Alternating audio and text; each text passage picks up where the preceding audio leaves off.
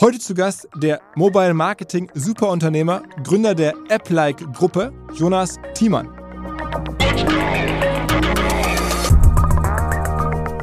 Im Grunde aber kannst du die Top 200 äh, Mobile Gaming Firmen weltweit durchgehen. Ich würde sagen, 80 Prozent sind unsere Geschäftspartner. Einen Prototypen kannst du wahrscheinlich mit 20.000 Euro entwickeln. Es funktioniert halt nur eins von 100. Ja? Also das ist immer noch ein hitgetriebenes Geschäft und du musst halt sehr, sehr viel testen, damit ein gutes Spiel auch dabei rumkommt. Die genaue Ergebnismarge kann ich nicht sagen, aber wir sind deutlich zweistellig hier. Das relevante Geld, würde ich sagen, machen wir in 20 Märkten, wobei über 30 Prozent, teilweise fast 50 Prozent, je nach Company, aus den USA kommen. Dann haben wir so 5 bis 10 Prozent Deutschland und der Rest ist dann ähm, verteilt. Let's go! Herzlich willkommen beim OMR Podcast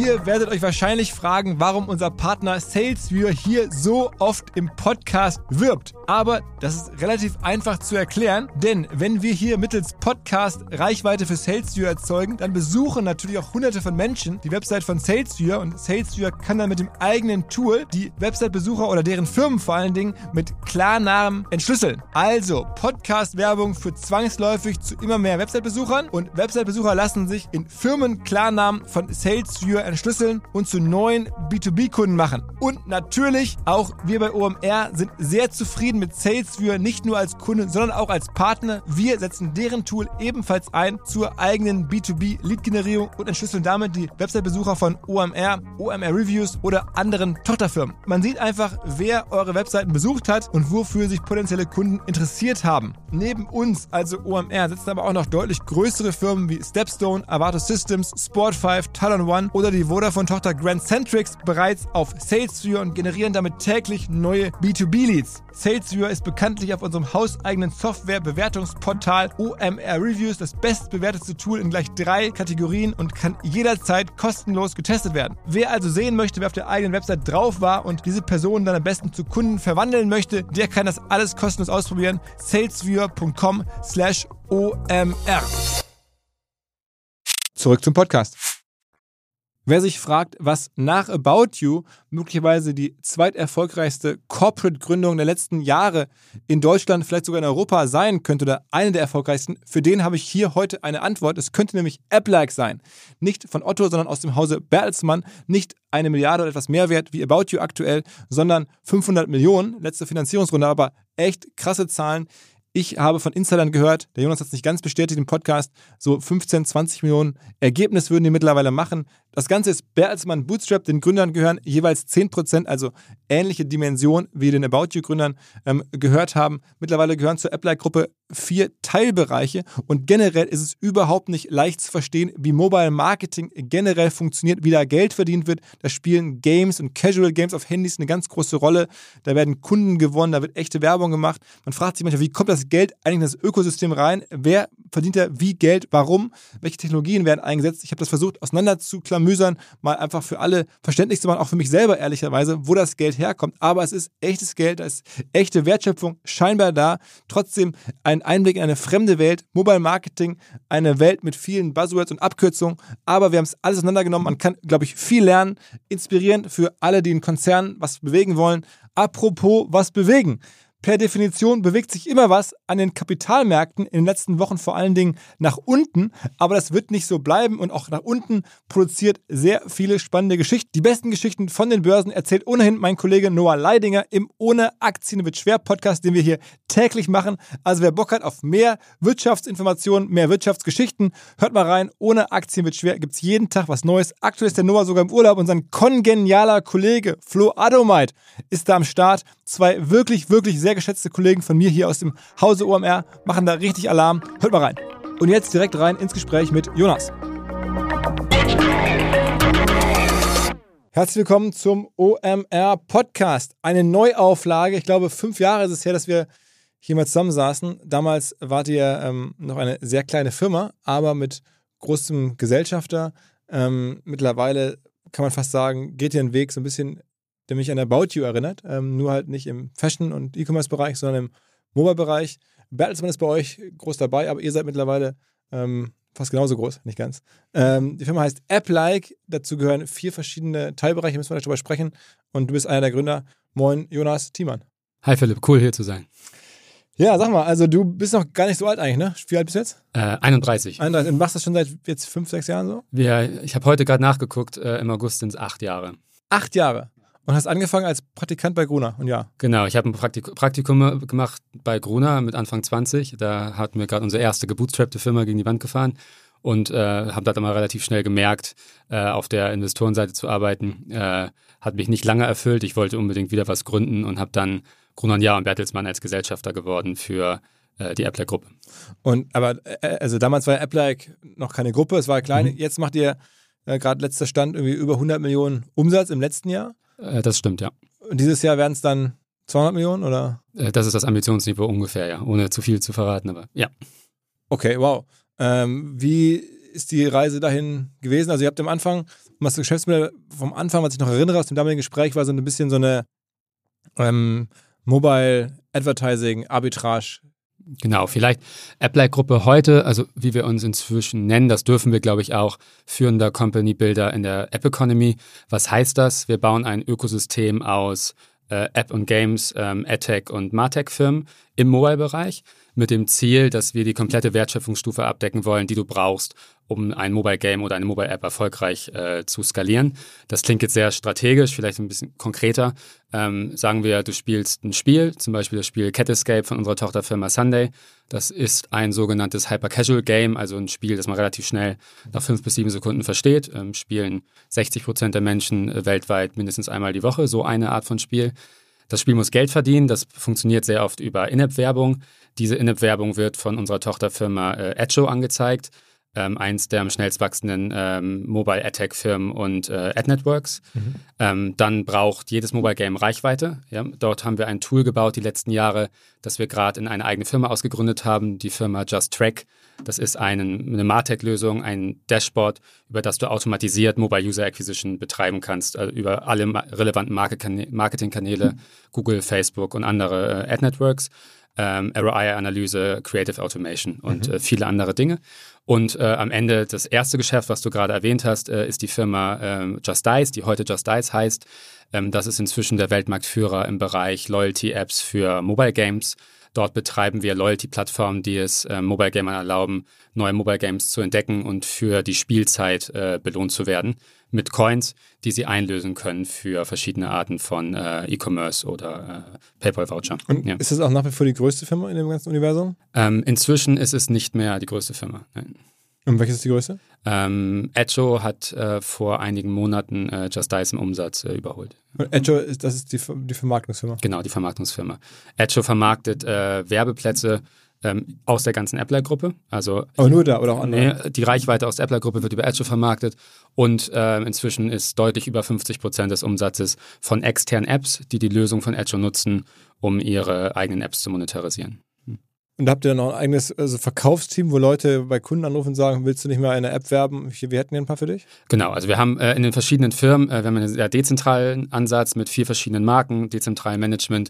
Äh, das liegt daran, dass wir glauben, dass wir so schneller bleiben. Der App-Markt ist wirklich hoch, hoch dynamisch, äh, allein durch die äh, regelmäßigen Änderungen, die Google, Apple und auch Facebook äh, treiben.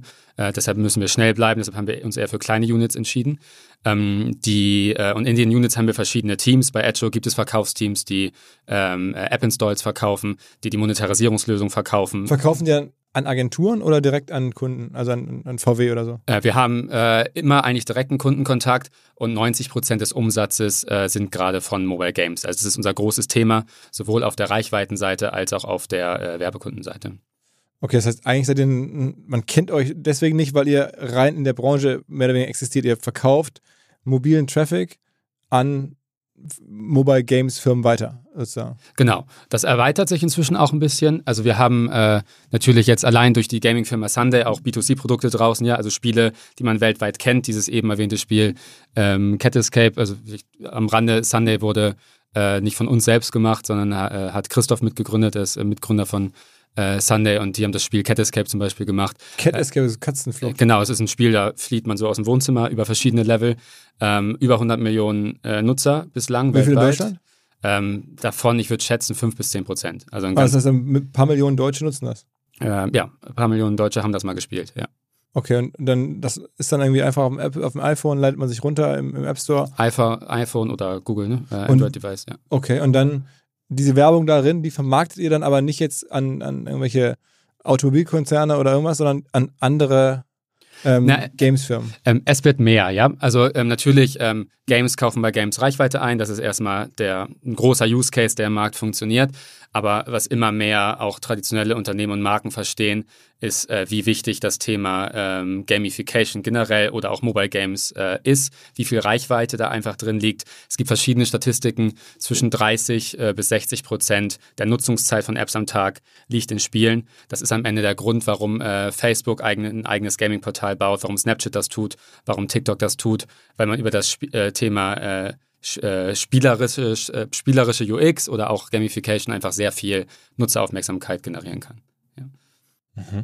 Aber es, ist, aber es muss ja immer noch mal frisches Geld ins Umlaufsystem kommen. Also, oder äh, kommt dann das Geld in das System über die Abo äh, oder die In- In-App äh, Ne, du hast, wie gesagt, auch äh, inzwischen große ähm, Branding-Werbekunden, die diesen Bereich auch ganz, ganz aktiv bespielen. Ähm, allein auch, ich meine, wenn ich als Werbekunde bei Google eine Anzeige schalte im Werbenetzwerk oder bei Facebook, Mobile ist die Wahrscheinlichkeit 99 Prozent, dass diese auch irgendwo in einem Mobile Game gezeigt wird, weil die Reichweite in-App einfach dort liegt. Also da gibt es auch schon externes Geld, was reinkommt. Ähm, und daneben gibt es natürlich auch Spiele, die neben Werbung über In-App-Käufe Geld verdienen. Okay, aber das heißt, ihr seid eigentlich so der Teil des Ökosystems, der das in sich verbindet und jetzt nicht viel an irgendwelche externen äh, Firmen verkauft oder Abo Abos generiert oder sowas. Aktuell nicht direkt, äh, sondern das funktioniert dann über Dritte. Also äh, Facebook und Google ähm, zeigen auch Werbeanzeigen in unseren Produkten an und da sind auch solche Werbeanzeigen äh, mit drin. Aktuell, wir sind jetzt eine Firma, äh, aktuell 140 Leute, bis Ende des Jahres wollen wir auf über äh, 200.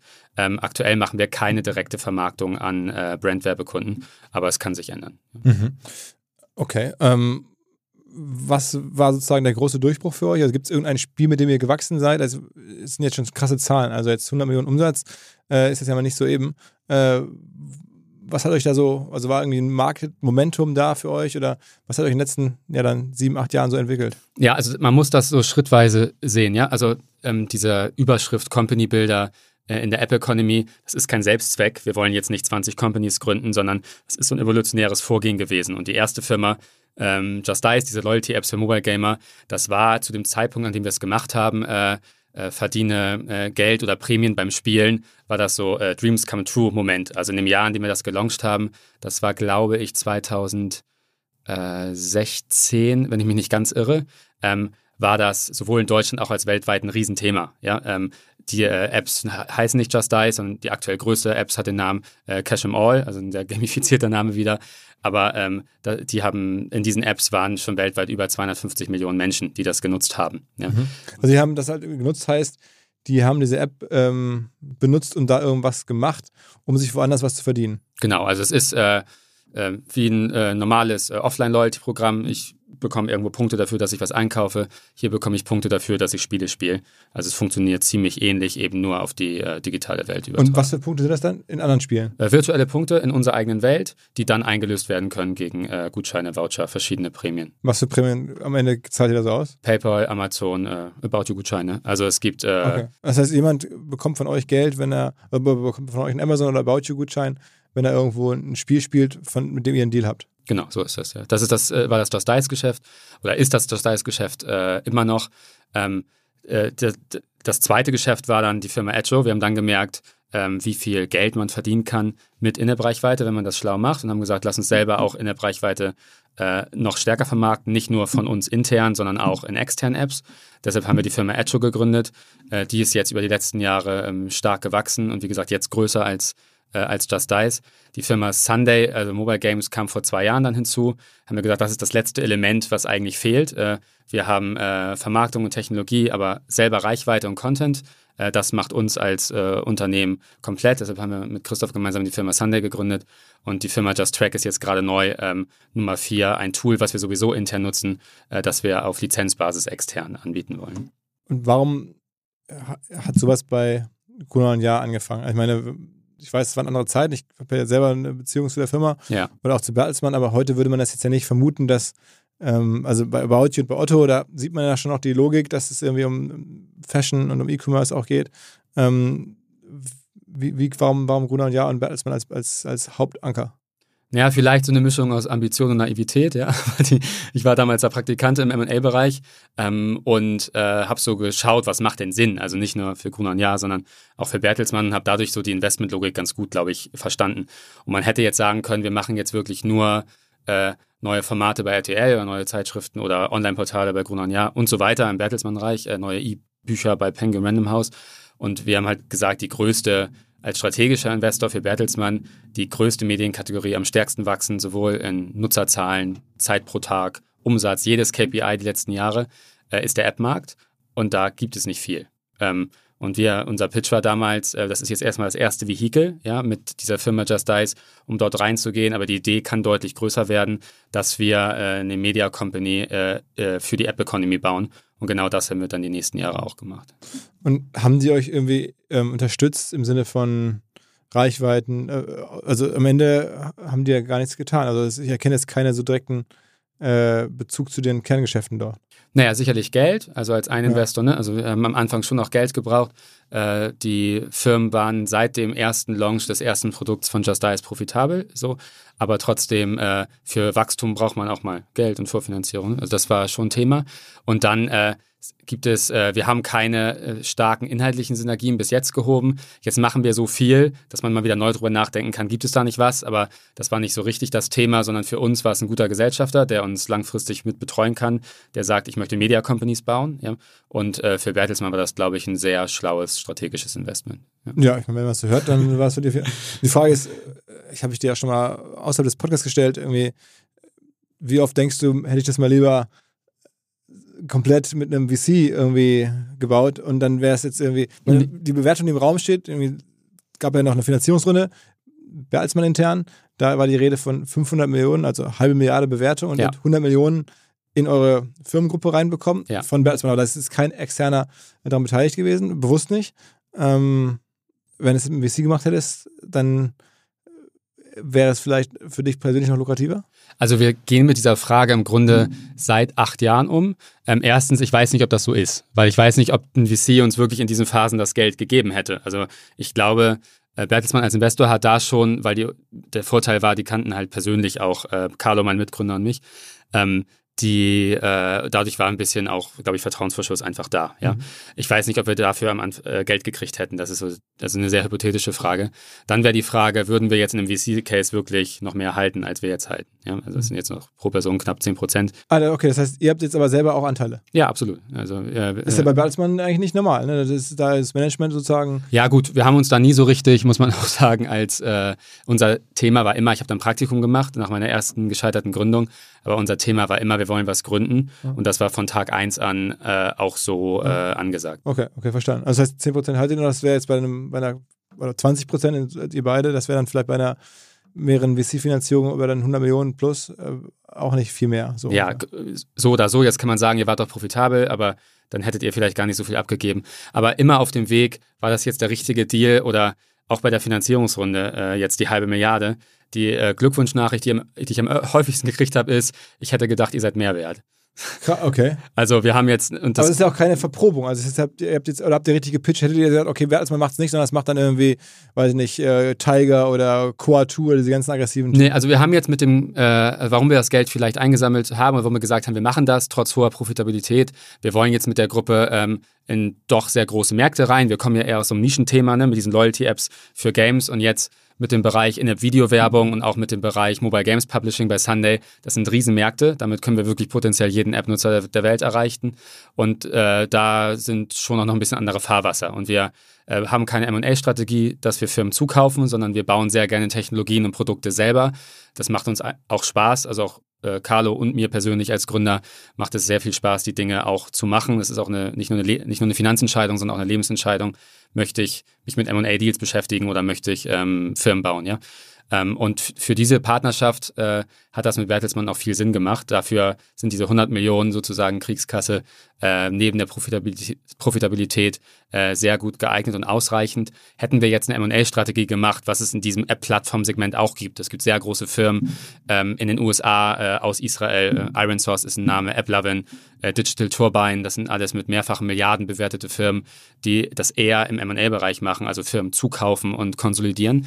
Ähm, dann hätte man vielleicht mehr Geld gebraucht und dann hätten wir auch offen darüber gesprochen, ob wir externes Geld mit hinzunehmen. Aber weil wir sehr stark daran glauben, dass man sich äh, mit Geld nicht ausschließlich ein USP kaufen kann, sondern dass es sowohl wirtschaftlich gut ist, als auch besonders viel Spaß macht, selber Firmen zu bauen, die besonders gut funktionieren, war das so in dieser Partnerschaft eigentlich von uns nie in Frage gestellt. Aha.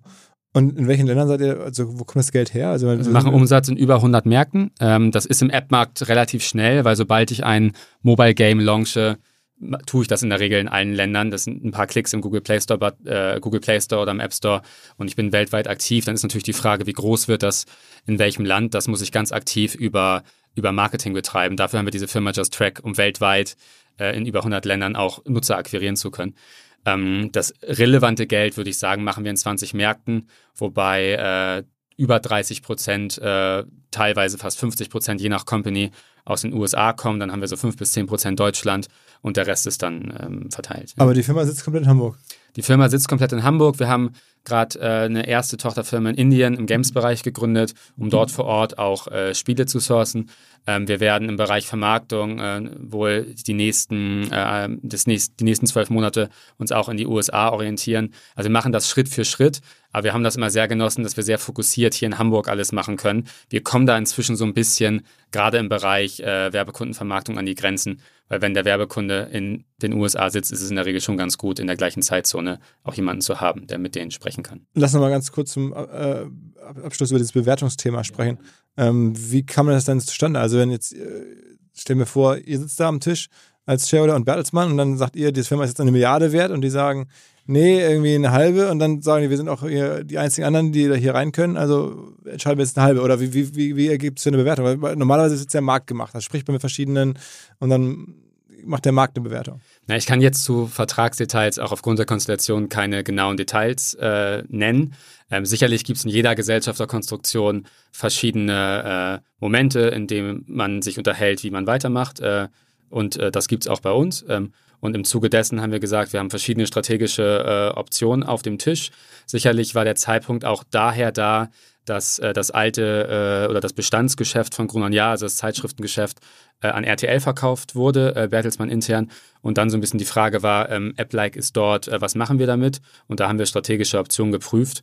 Ähm, und da war sehr schnell klar, ähm, dass wir ähm, dafür, äh, dass es sinnvoll ist, dafür Kapital aufzunehmen und es dann auch sinnvoll ist, das gemeinsam weiterzumachen äh, als für uns den Gesellschafter zu wechseln. Ne? Und, und, bei euch im Board sitzt dann nicht Thomas Rabe selber, der Chef von Bertelsmann, sondern da sitzt dann jemand aus dem äh, Finanzbereich oder wer ist da? Genau, also inzwischen, ähm, wir sind jetzt in dem Bereich Bertelsmann Investments zugeordnet. Da ist einerseits Fondsgeschäft, aber auch organische Neugeschäfte wie, ähm, äh, wie die Appler-Gruppe. Äh, und das, äh, der CEO von Bertelsmann Investments ist äh, Carsten Coesfeld seit einigen Wochen, äh, gerade frisch übernommen. Der ist Teil der Eigentümerfamilie und äh, ist dort gerade so. Also die nächste Generation Bertelsmann nach Lesmond sozusagen. Äh, so kann man das sagen, ja. Oder nach Christoph Mohn, ja. Ah, okay, okay, okay. Und der ist ja so alt wie du wahrscheinlich dann, ne? Ich glaube, ich weiß es ehrlich gesagt nicht genau, aber wir verstehen uns ganz gut, glaube ich. Ein paar Jahre älter ist er. Okay, okay. Und dann sitzt ihr da und dann mit dem wird dann diskutiert. Ja, jetzt erst ja seit ein paar Wochen. Also wir lernen uns gerade kennen und was machen denn jetzt diese App-like-Firmen? Und äh, der hat auch mal gefragt, wie kam es denn jetzt zu dieser halben Milliarde? Also hat er äh, sich da erkundigt, aber äh, es geht jetzt gerade in einer guten Zusammenarbeit los. Auch dieser Bereich Bertelsmann Investments formt sich gerade auch noch, ja. Und wir werden da als eine Beteiligung äh, gehalten. Neuer Partner, der sehr für uns alle, vor allen Dingen für euch, unsere Hörerschaft spricht. Die Rede ist von Liquid, L-I-Q-I-D. Liquid ist ein Vermögensverwalter, der sich an ja etwas wohlhabendere Menschen richtet. Ihr hört gleich, wie wohlhabend man sein muss, damit man die Vorteile von Liquid genießen kann. Als da wären, Liquid sagt, sie seien persönlich wie eine Privatbank und dabei modern wie ein Neo-Broker. Das macht Sinn, denn die meisten Menschen sehen sich ja tatsächlich nach Guidance bei ihrer Geldanlage. Man fühlt sich häufig vielleicht beim traditionellen Bankberater nicht mehr so gut aufgehoben und Liquid greift genau da rein. Die tun das, was ein sogenanntes Family Office häufig für sehr wohlhabende Menschen tut, nur mit deutlich niedrigerer Einstiegshürde. Also eine Art Family Office für jedermann, exklusive Anlagemöglichkeiten. Man kommt über Liquid, zum Beispiel in Private Equity und Venture Capital Fonds mit rein, wenn man das gerne möchte. Liquid ist fünfmal in Folge Deutschlands Top-Vermögensverwalter geworden, laut Kapital. Wer also mitmachen möchte, jetzt kommt die Auflösung, braucht aktuell mindestens 50.000 Euro als Mindestanlagevolumen. In einigen Wochen ist die Aktion vorbei, dann sind es wieder 100.000, die man mitbringen muss. Wenn einem das möglich ist, dann gerne ein kostenloses Erstgespräch vereinbaren unter liquid.de slash omr. Zurück zum Podcast. Und sag mal, ähm, Profitabilität gut, habt ihr so bescheiden da in, in den Pressemitteilungen so reingeschrieben, wenn man sich überlegt, 100 Millionen Umsatz und Also gut, über 100 Millionen. oder, oder über, okay, ja, dann, dann, was heißt gut? Also man kann in dem Geschäft irgendwie tendenziell äh, schon, schon 20 Prozent äh, Rendite erwirtschaften, oder nicht? Also die genaue, äh, die genaue Ergebnismarge kann ich nicht sagen, aber wir sind deutlich zweistellig, ja. Das heißt, es bleiben ja dann auch, weiß ich nicht, 15, 20 Millionen übrig jedes Jahr. Macht er dann so Ausschüttung? Ähm, es, na, es macht keinen Sinn, auf der einen Seite Kapital ne, ähm, aufzunehmen, auf der anderen Ja. Seite auszuschütten. Ähm, das wäre kreditfinanzierte Ausschü- Ausschüttung. Das ist irgendwie für keinen Gesellschafter wirklich sinnvoll. Nee, wir nutzen das Geld zur Investition in die neuen Dinge, äh, in die Videoplattform, äh, in das, ähm, in das Gaming-Geschäft, in die neue Firma Just Track. Und daneben, wenn das Geld nicht reicht, ähm, äh, kriegen wir zusätzlich Mittel von Bertelsmann. Ja. Und was ist jetzt in so einer Konstellation so ein Endgame? Also bringt man das irgendwann separat an die Börse oder so? Das ist eine gute Frage. Ich glaube, da, da gibt es verschiedene Konstellationen. Also im Kern, einfach wenn man das durchdenkt, gibt es drei verschiedene.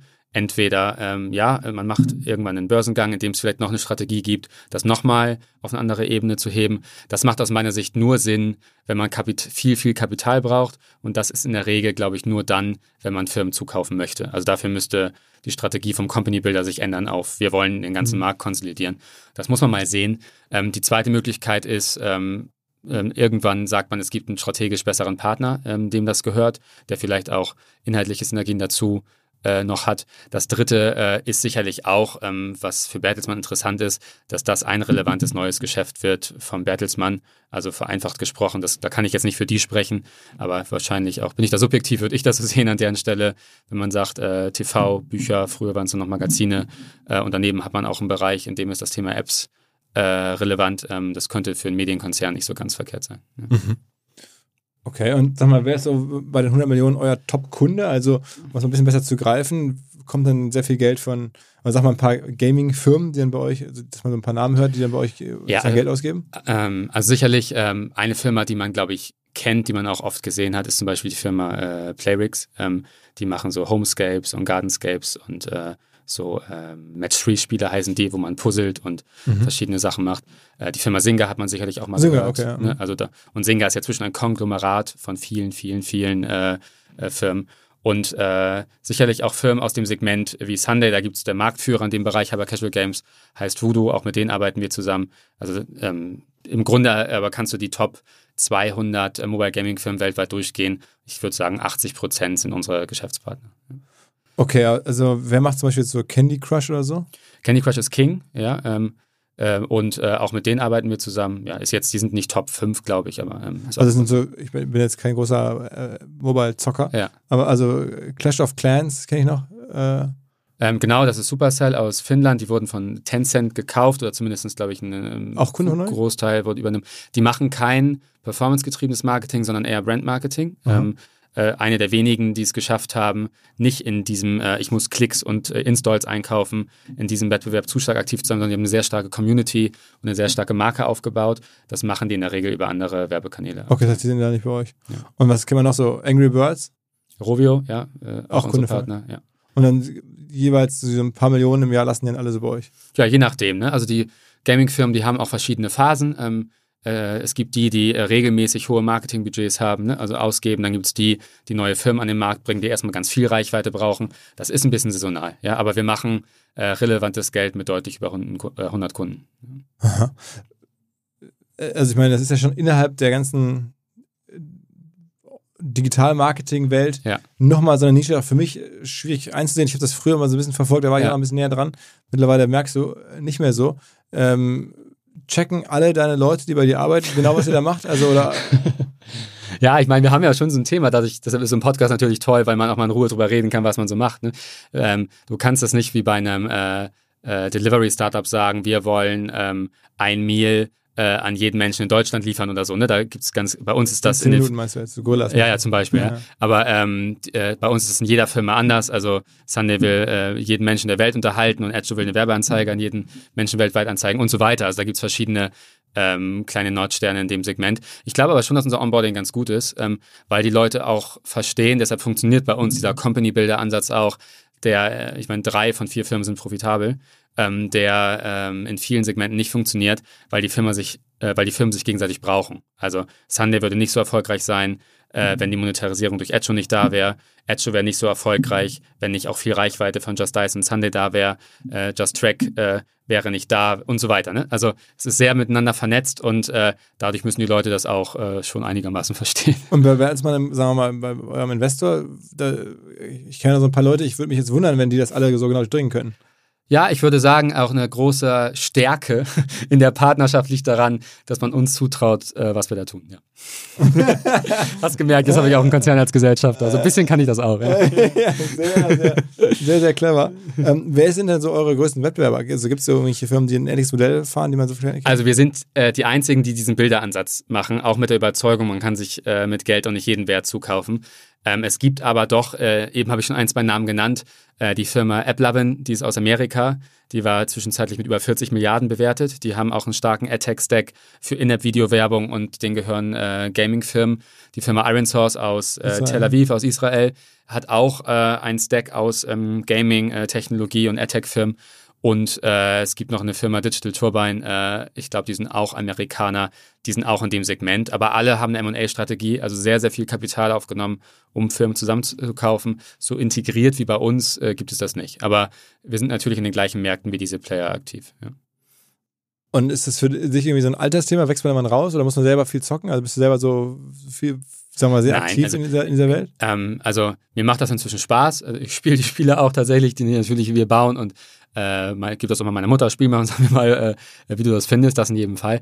Ähm, aber äh, ich war nie so der super convinced Gamer, sondern ich fand immer eher so dieses Puzzle zu lösen, die Challenge interessant. Wie schaffen wir es hier von Hamburg aus eine Firma aufzubauen, die weltweit im Grunde fast jeden Menschen erreichen kann? Wie können wir dafür Content nutzen, Technologie? Wie können wir Partnerschaften machen? Vielleicht ist so mein Kernthema immer noch, was ich gerne mache, ist Partnerschaften mit äh, großen Publishern oder Werbekunden aufzusetzen. Operativ bin ich am meisten in der Firma Edge involviert, weil das so das Thema ist, glaube ich, was mir selber am meisten liegt. Und was heißt jetzt Partnerschaften aufsetzen? Also was bedeutet das dann? Neuen großen Werbekunden, den mit zu überzeugen in einem großen Pitch, dass was ah, okay. wir tun sinnvoll ist. Oder wir haben ja auch die Publisher-Seite, ne, die uns äh, nutzt zur Monetarisierung. Da gibt es äh, sehr interessante Partnerschaften auch mit äh, klassischen Playern. Was wir zum Beispiel bei Edge auch machen, ist ähm, nicht nur mit so äh, digitalen Apps sozusagen zusammenzuarbeiten, sondern auch mit Apps von Playern, die, äh, die äh, eher aus dem traditionellen Segment sind. Wir arbeiten zum Beispiel die Namen kann ich nicht sagen, aber ich glaube, man weiß dann, wer gemeint ist, mit den zwei größten Loyalty-Programmen in Deutschland zusammen. Äh, über unsere White-Label-Lösung bei Edjo kann man dort ähm, über das Spielen von Spielen wiederum Punkte sammeln. Ja? Und da so bringen wir das Thema Gamification in andere Apps rein und geben einen USP in diese Apps. Also du könntest dir vorstellen, in der Delivery-App, wenn das äh, die ein Loyalty-Programm haben, wenn das eingebaut wäre, könnten die Nutzer daneben, dass sie über das Bestellen von, äh, von Food äh, Punkte sammeln, äh, sich zusätzliches Guthaben verdienen darüber, dass sie Mobile Games spielen. Und dadurch kommt deutlich mehr Traction und deutlich mehr äh, Usage in die Apps rein. Ja. Gibt es aus deiner Sicht manchmal Anlass, ein schlechtes Gewissen zu haben bei dem Job oder bei der Aufgabe, weil man ja irgendwie am Ende auch daran arbeitet, dass Menschen noch mehr Zeit in so Apps äh, verbringen, wenn ich das jetzt richtig verstehe. Es ist ja so, dass du auch die Gedanken machst, okay, wie spielen die Leute noch mehr, damit dann unsere Kunden irgendwie äh, ja, Benefits haben. Also du das ist ja schon so vom Modell her, klaut man den Leuten Lebenszeit.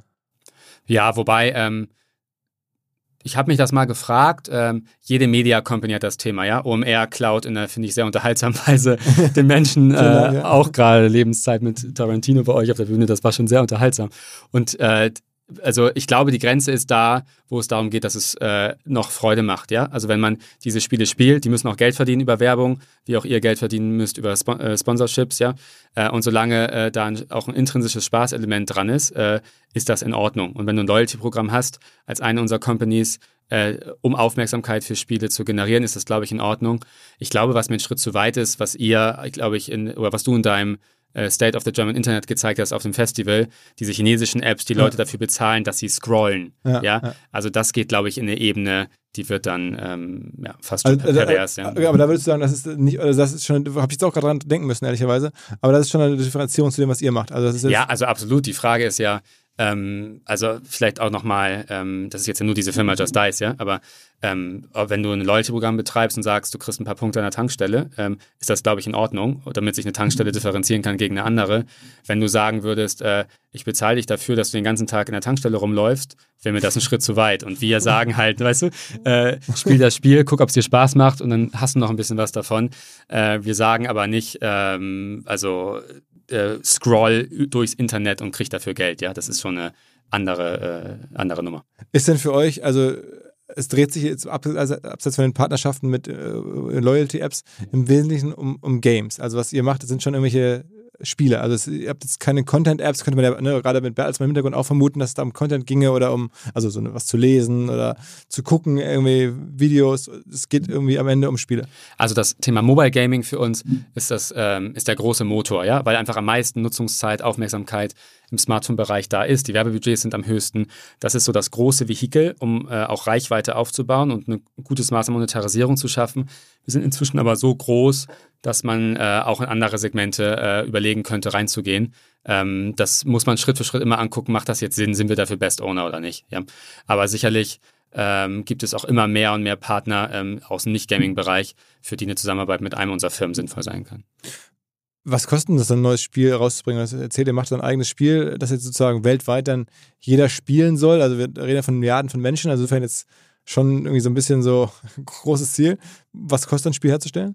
Also das äh, in diesem Bereich Hyper Casual Games sind die Produktionskosten nicht so riesig hoch. Ähm, also, das Problem ist, du musst also äh, einen Prototypen kannst du wahrscheinlich mit 20.000 Euro entwickeln, so ähm, an Entwicklungszeit äh, oder sogar noch weniger, je nachdem auch dann, wo die Entwickler sitzen. Ähm, wir arbeiten dort weltweit mit Studios zusammen, die auch Prototypen zuliefern.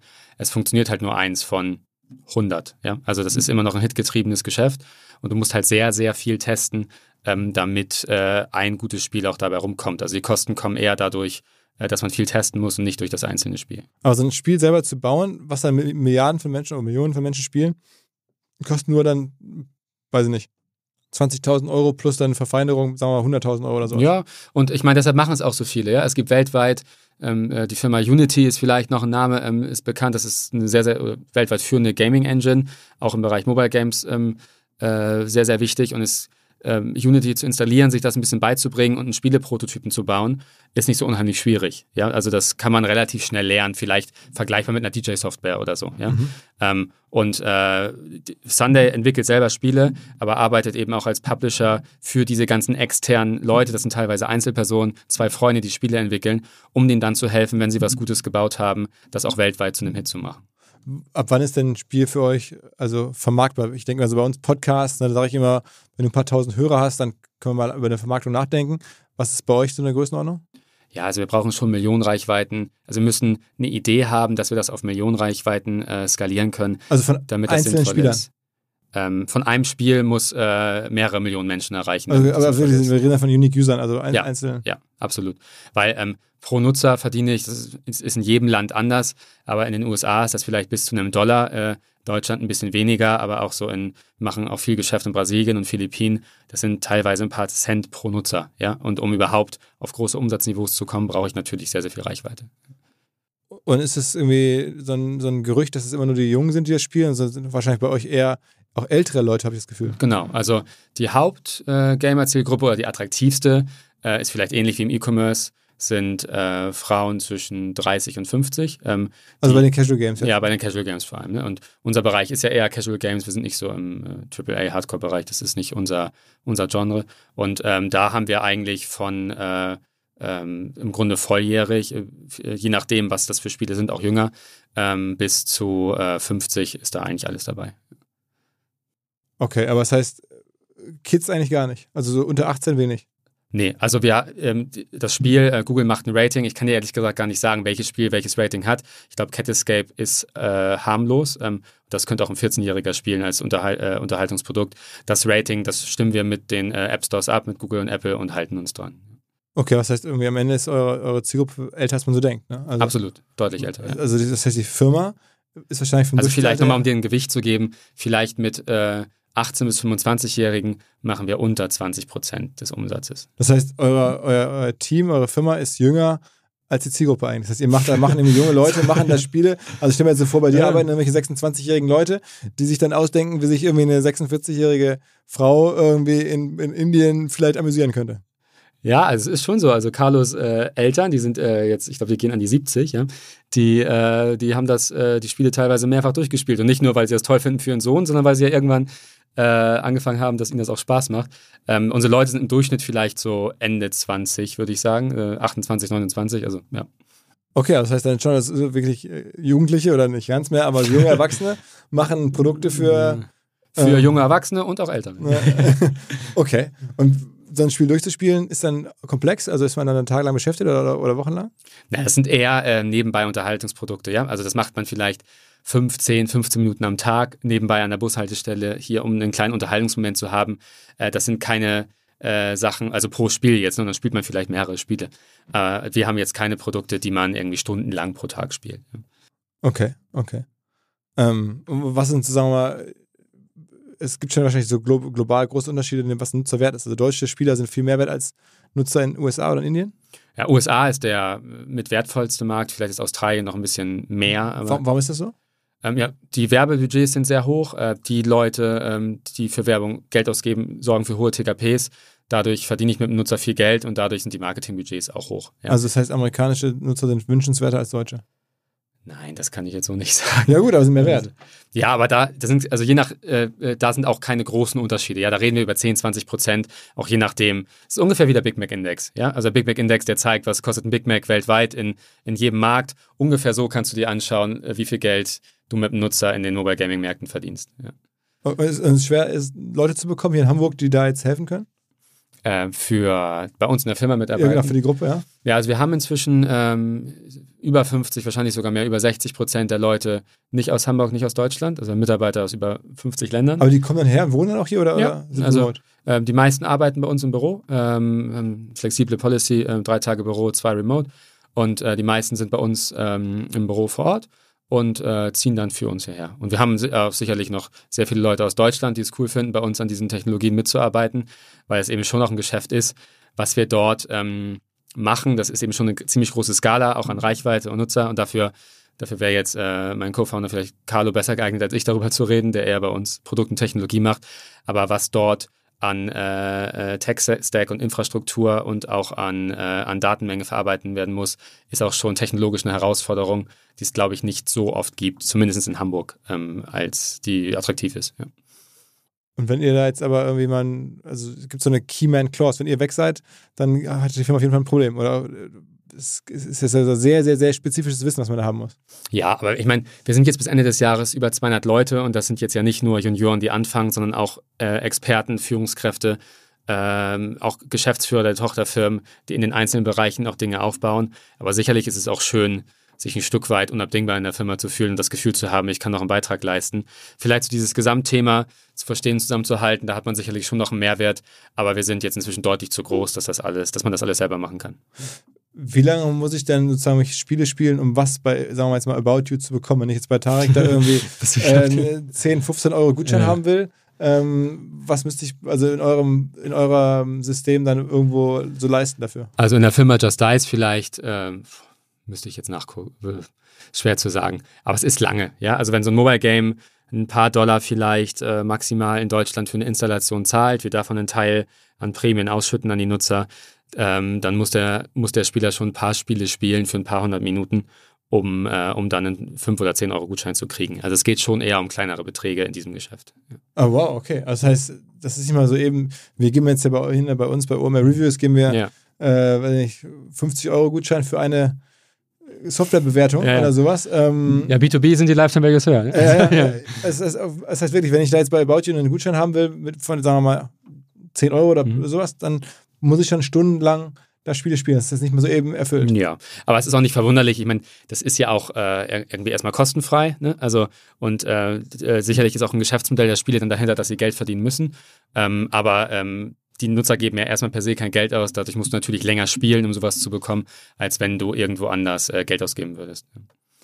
Sehen viele ähm, so Investoren oder Menschen in der Welt, was ihr da macht? Ich meine, es gibt doch so die ganzen VCs, die alle so den Traffic im Netz beobachten, wo ist, auf welchen äh, Plattformen läuft gerade viel.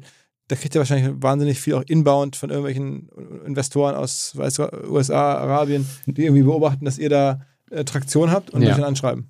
Ja, also letztes Jahr oder die letzten zwei Jahre waren die, sahen die Kapitalmärkte ja noch deutlich besser aus, als es Wollte jetzt gerade so sagen, ist. da Ne? haben wahrscheinlich Leute angeklopft hör zu, jetzt hier Finanzierungsrunde mit uns, gibt eine Milliardenbewertung und sowas. Genau, also äh, so realistisch für im letzten Jahr drei LinkedIn-Nachrichten pro Woche, würde ich sagen. Ähm, von, äh, das sind nicht nur jetzt reine Investoren gewesen, das sind teilweise Strategen oder Private Equity oder dann auch einfach nur M&A-Berater, also die haben dann ja noch selber kein Geld. Ne, Und die haben alle gesehen im Hintergrund oder gemessen, was da passiert. Ja, inzwischen in den Märkten, in denen wir sind, also die haben dann ja auch Researcher da sitzen, die sich bestimmte Sachen angucken oder die machen ein Investment in eine Mo- Mobile Gaming Firma oder eine Tech Firma, die uns dann kennen und weiterempfehlen. Also in diesem Segment sind wir schon ziemlich bekannt mit diesen einzelnen Firmen. Ähm, jetzt in Deutschland ein Endkunde äh, kennt unsere Firmennamen, glaube ich, jetzt nicht, weil das eben sehr viel B2B-Geschäft ist. Ähm, aber so in dieser Szene ähm, gibt es auch schon nicht so viele Geschichten, die so gewachsen sind die letzten Jahre. Ja. Okay, das heißt, die haben euch schon angeschrieben und da auch schon mit ordentlichen Be Bewertungen gelockt wahrscheinlich. Oder? Ja, also äh, wir hätten sicherlich auch noch eine höhere Bewertung äh, kriegen können. Also ihr Jahr. sozusagen um mal dieses Unicorn-Thema, ihr- ihr seid auch Unicorn-Kandidat eigentlich. Ja, das war mal, ähm, also wenn man anfängt als Gründer, ist das immer so ein Ziel gewesen, das mal zu schaffen. Das tun ja nicht so viele. Und ich glaube wirklich, wir sind auf dem besten Weg dahin. Am Ende ist Bewertung ja auch nicht nur eine Frage, wo dein Geschäft steht und was deine Zukunftsidee ist, sondern wie auch der gesamte Markt aussieht. Wir haben jetzt letztes Jahr, wie gesagt, eine halbe Milliarde Bewertung oder dieses Jahr announced eine halbe Milliarde Bewertung ähm, bekommen. Und ähm, jetzt schauen wir mal weiter, wie es die nächsten Jahre geht. Und das, ich, ich versuche nochmal kurz, ob ich alles sauber verstanden habe. Ja. Ihr macht also das Tracking, Ja. dann macht ihr diese Loyalty-Seite, Mhm. dann macht ihr eigene Spiele Mhm. und das vierte war, ihr macht Vermarktung. Werbevermarktung, ja, Also das sind die vier Units. richtig, ja. Und kommen da jetzt dann demnächst die Unit 5 und 6 und 7? Also nicht als Selbstzweck, sondern dann, äh, wenn wir an den Punkt kommen, dass wir sagen, da gibt es noch ein Element, ähm, das macht synergetisch Sinn. Ich halte das für ziemlich wahrscheinlich. Ich habe mal gehört, äh, dass du den Leuten in Bewerbungsgesprächen erzählst, UMR will jedes Jahr zwei neue Geschäftsmodelle austesten. schon länger her, aber ja. ja. Und äh, so ein bisschen vielleicht nicht ganz so, aber denken wir auch drüber nach. Also, dass wir gucken, in einem bestimmten Bereich entsteht ein Seitenprodukt oder was Ergänzendes, ähm, was Sinn macht. So ist Just Track entstanden. Das wurde von äh, Just Dice und Sunday als Technologie genutzt, um Reichweite aufzubauen. Haben wir gesagt, das funktioniert so gut für die. Daraus, daraus können wir auch eine eigene Company machen. Und so würden wir weiter vorgeben. Also innerhalb der nächsten zwei Jahre halte ich es für relativ wahrscheinlich, dass ein oder zwei dazukommen, aber nicht mehr. Okay. Aber um es nochmal einmal ganz klar zu sagen, äh, man muss unterscheiden bei euch zwischen dem, was App-like ist und, und Bertelsmann ist Investor. Also ich kann jetzt bei dir nicht mal schnell noch irgendwie ein Abo bekommen oder wenn ich jetzt irgendwie, weil nicht mein RTL empfange. Nee, also irgendwie ein Ja-Abo hat mir seit äh, sechs Jahren keiner mehr angeboten und R R RTL Plus kriege ich auch nicht umsonst. Also, funktioniert. Also es ist schon, schon separat und du bist dann da irgendwie, weiß ich nicht, viermal im Jahr zum Board-Meeting, dann geht das genau, los. so ungefähr funktioniert das, ja. Also es ist eine ganz normale Shareholder- und äh, äh, Venture-Beziehung.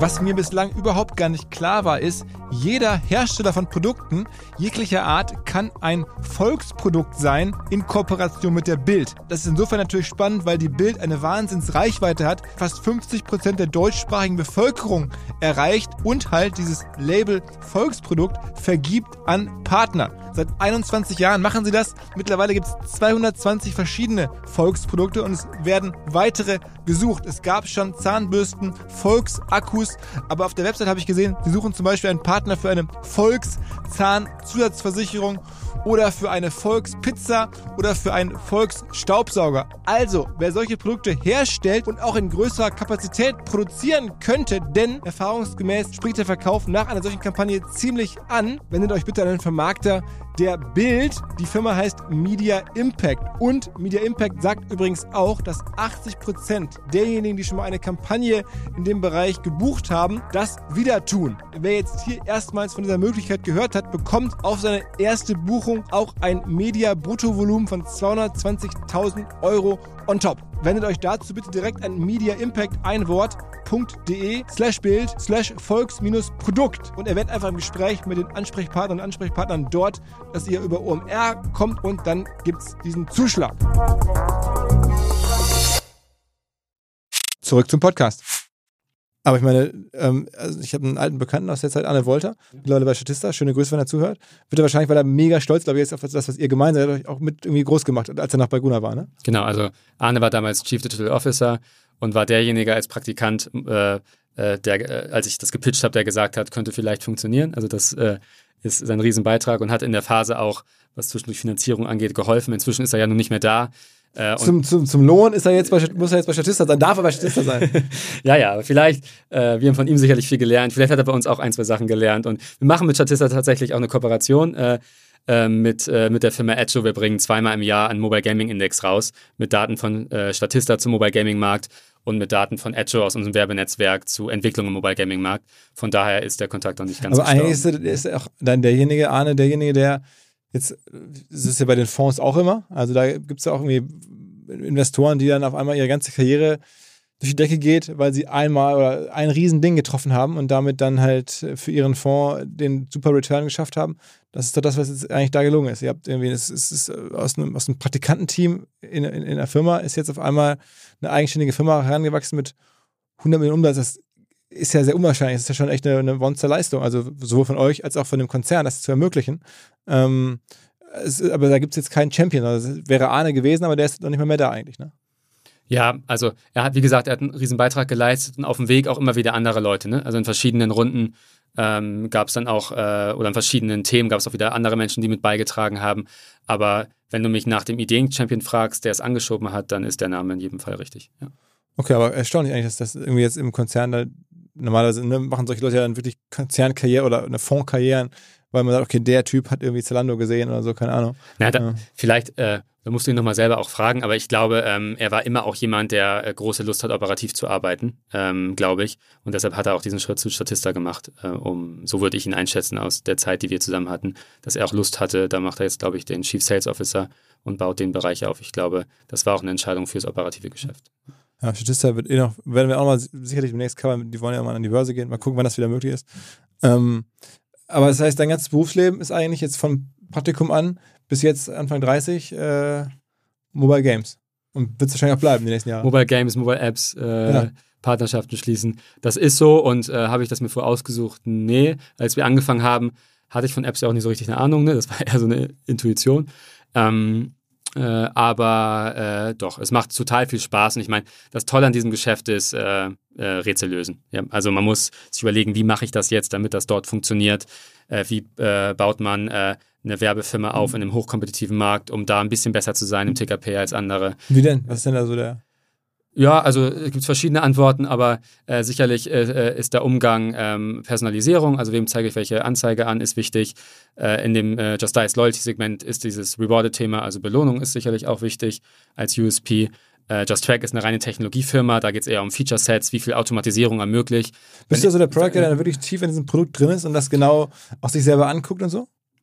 Ähm, ich, mir ist das wichtig, das jede Woche zu sehen. Carlo ist der, der die Produktvision treibt bei uns. Ja? Also ich stehe, wenn du sagst, wir sind im Grunde eine AdTech-Firma, ich bin eher die Ad und äh, Carlo ist eher der Tech-Teil. Ja. Okay. Ähm, äh, ist trotzdem für mich, weil es also, wenn man jetzt das nicht ganz so kennt, dann ja das zumindest weiß ich noch, dass es sehr, sehr kompetitiv ist. Es klingt, als wenn ihr jetzt so eine neue grüne Wiese gefunden hättet, aber es ist ja nicht so. Also sagen wir mal so, äh, Gorillas hat deutlich weniger Wettbewerb am Anfang wahrscheinlich gehabt als bei euch. Das klingt jetzt nach einem innovativen Modell, das ist ja auch innovativ, aber es ist vor allen Dingen, glaube ich, was man verstehen muss, äh, zumindest nach meiner Wahrnehmung, ist ein Execution-Modell, weil es gibt schon ganz viele Anbieter weltweit, die da durchaus sind. Also ah, nee, der, der, Nee, nee also äh, ich würde eher sagen, Gorilla ist das Execution-Modell, weil der USP ist da nicht so hoch, ja. Also da brauchst du ganz viel Kapital und dann hast du relativ schnell auch Wettbewerber, vielleicht so ein bisschen wie im frühen, in den frühen Jahren beim E-Commerce, wo es dann irgendwann relativ einfach war, den nächsten Shop aufzusetzen. Das ist schon viel Execution und auch ähm, und auch Kapital. Ich glaube, bei uns, wenn man unter die Haube guckt, das ist in der Headline vielleicht nicht so ver, äh, zu, ganz einfach zu verstehen, gibt es schon sehr, sehr starke, äh, ähm, äh, einzigartige Elemente pro Firma. Was Just Dice da gemacht hat, Nutzungszeit zu belohnen, ähm, klingt erstmal so lapidar, wie so, ja, okay, macht Sinn, man kann für Spielen auch Punkte kriegen. Das hat vorher so technologisch ähm, keiner gemacht. Und wir hatten da zwei Jahre Marktvorsprung, bis der nächste kam und was ähnliches versucht hat. Äh, bei Echo äh, in diesem Bereich Partnerschaften haben wir auch ein, zwei Dinge anders äh, gemacht. Das ist jetzt sehr schwer, das im Detail zu erklären, das vielleicht auch alle verstehen. Aber im Bereich, welche Anzeige zeigen wir wem an, äh, wie machen wir das, wie sorgen wir für Konvertierung, ähm, das war gut. Und äh, bei äh, Just Track, das Feature Set ist schon äh, auch sehr einmalig, ein Tool zu haben, wo ich im Grunde alles machen kann, um meine, äh, um meine App groß zu machen. Also es liegt im Aber Detail, wenn man unter die Hammer, das, das, Es gab es doch schon mal. Es gab doch schon mal diese, ähm, also Loyalty mhm. im Online-Marketing ist jetzt ja nicht so neu. Auch mit der Nutzerzeit ist, also was du gerade beschreibst, da hatte ich das Gefühl, dass ja, es hatte äh, äh, im Bereich Smartphone so keiner gelöst ähm, für die Zeit. Es gab relativ viel so, das hieß früher so Offerball-Geschäft, ja. Also genau. das ähm, so Sponsorpay und Fiber, sowas früher. Fiber hatte der Lars, der, der, der, der, der Lars Windhorst ähm, das doch mal gekauft. Ne? Ich glaube, Jan Beckers hat es gegründet, also ja. mittlerweile auch als Fondsmanager erfolgreich. Das sieht man mal, wie ja. so die Wirtschaftsketten sind. Ja. Hat mit, ne, damit angefangen, äh, also ein Typ, der jetzt ein Fondsmanager, sehr erfolgreich, oder jetzt generell, glaube ich, noch sehr erfolgreich, kann man sagen. Aber schwierige Zeit gerade. Jan Beckers ähm, war auch schon mal im Podcast. Mhm. Und dann Lars Windhorst hat das, glaube ich, übernommen und dann irgendwie weiterverkauft, dieses Fiber nach Israel oder so. Ne?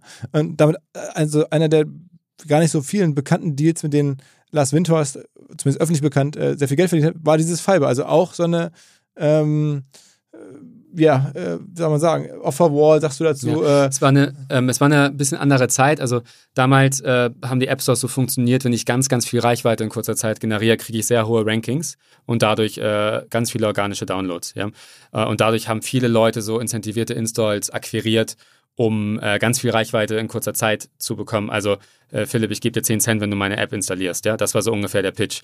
Das ist was äh, anderes, wenn man sich das im Detail anguckt, als was wir tun, dass wir sagen, wir belohnen den Nutzer im Grunde für jede Minute wie ein Loyalty-Programm, um wirklich ein aktives Engagement äh, für die äh, Spiele zu schaffen. Und das ist auch was, äh, was die App Stores natürlich deutlich besser finden, weil es im Sinne ein echtes Engagement und ein e-, echter User ist und nicht eine im Grunde ähm, ja so ein bisschen auch äh, ja, also einfach eine Masche, eine Marketingmasche oder ein Growth-Hacking-Trick, wenn man es positiv sagen will, um äh, App Store-Rankings zu beeinflussen. Ja. Könnte man denn nicht mit eurem Know-how und den Reichweiten noch ganz andere Sachen groß machen? Ich meine, du hast es gerade beschrieben, ihr erreicht irgendwie, zumindest theoretisch, Milliarden von Menschen international, die Kosten sind gar nicht so hoch.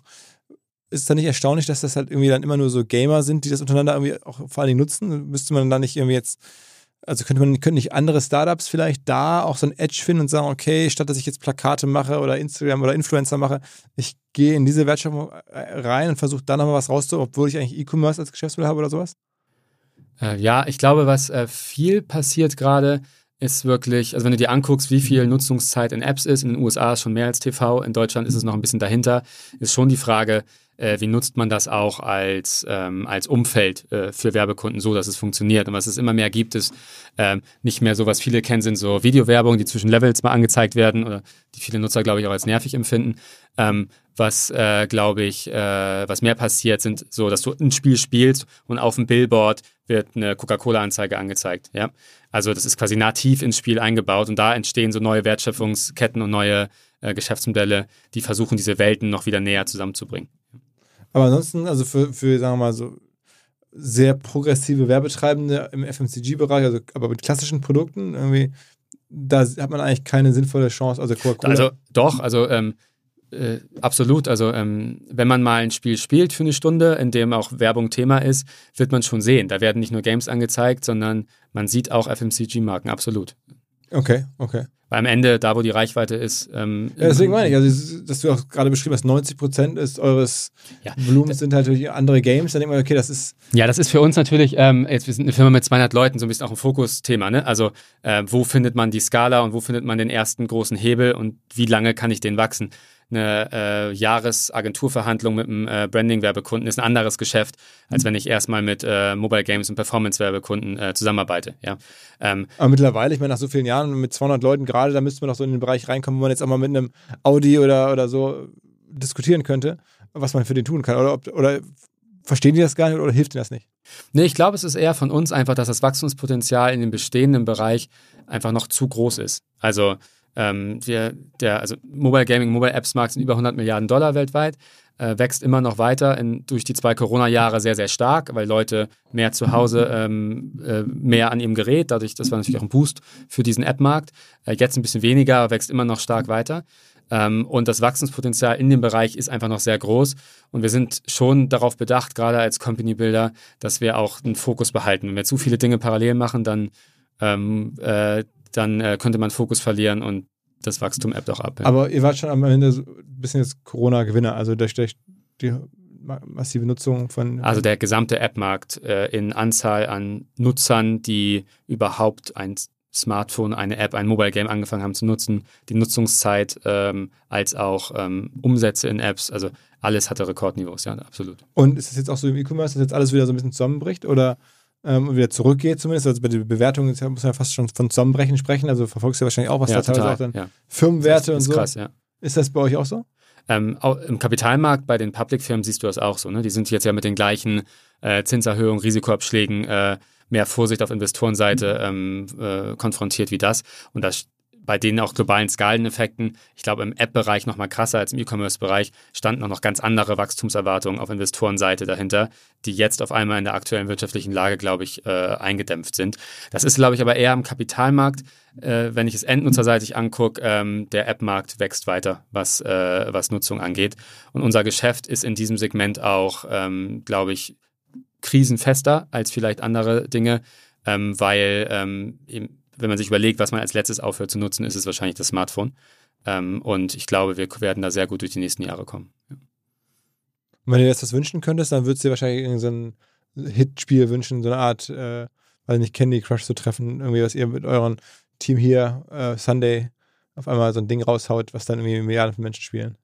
Ja, wir versuchen ja nicht so im Hitsegment zu sein, sondern eher Mechaniken zu bauen, wie äh, man eine Spielefirma aufbaut, die auch immer wieder was schafft, ja, oder eine, äh, Werbekunde, eine Werbefirma aufzubauen, die auch immer wieder Vermarktung gut macht.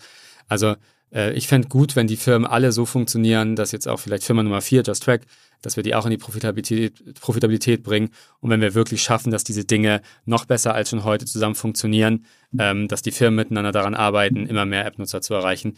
Ich glaube, ein Hitspiel, das gibt einmal so ein Hype-Ding, wie vielleicht auf Netflix so ein äh, Squid Game-Hit dann so ein Ding ist, das hast du einmal in ein paar Jahren, ja.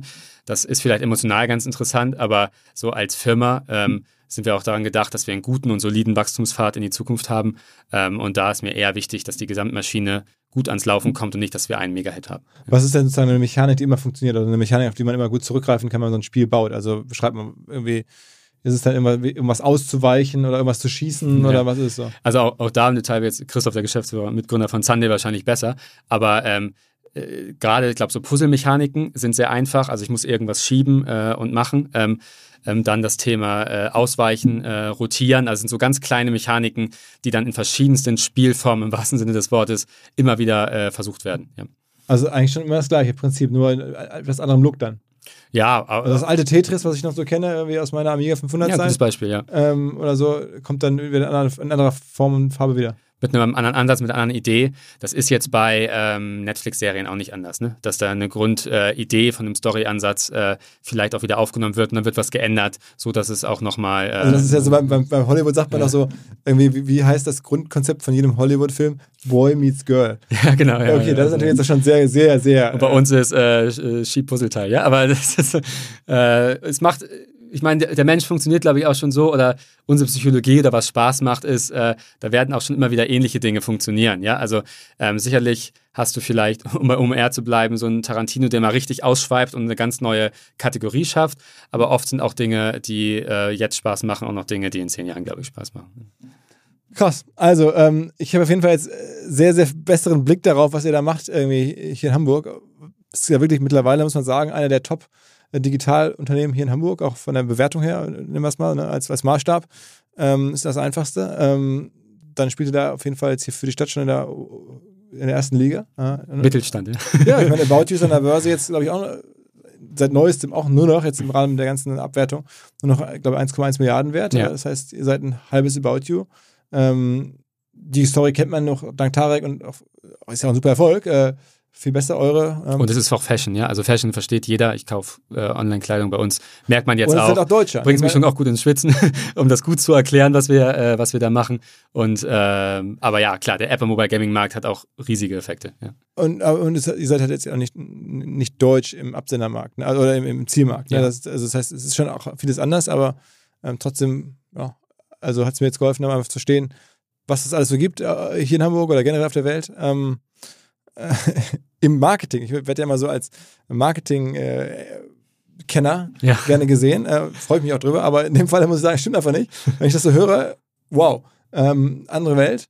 Ähm, und Glückwunsch zur der Unternehmergeschichte, äh, zu der Company.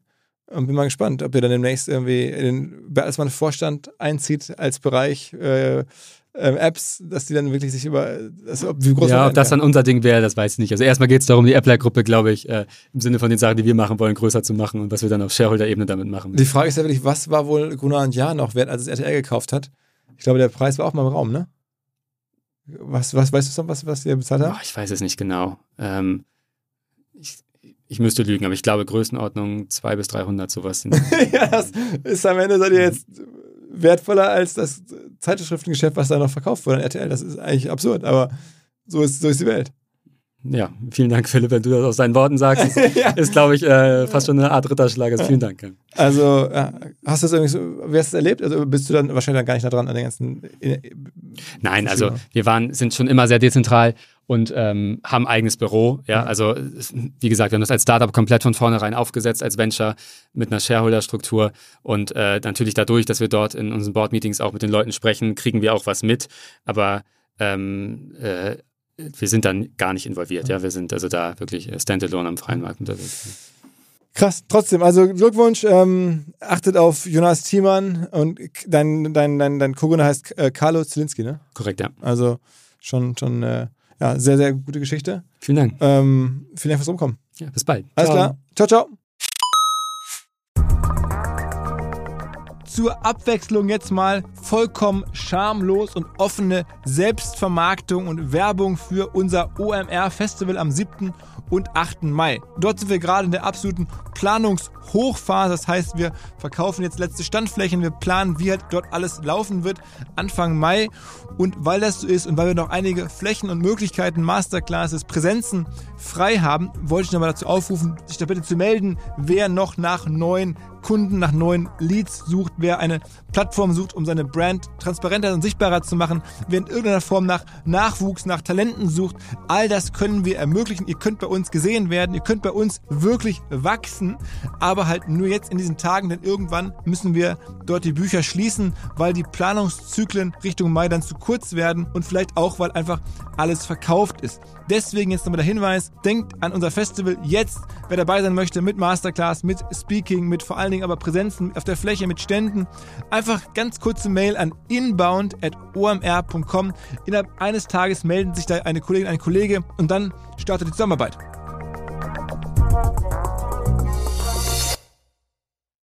Zurück zum Podcast. Dieser Podcast wird produziert von Podstars bei OMR.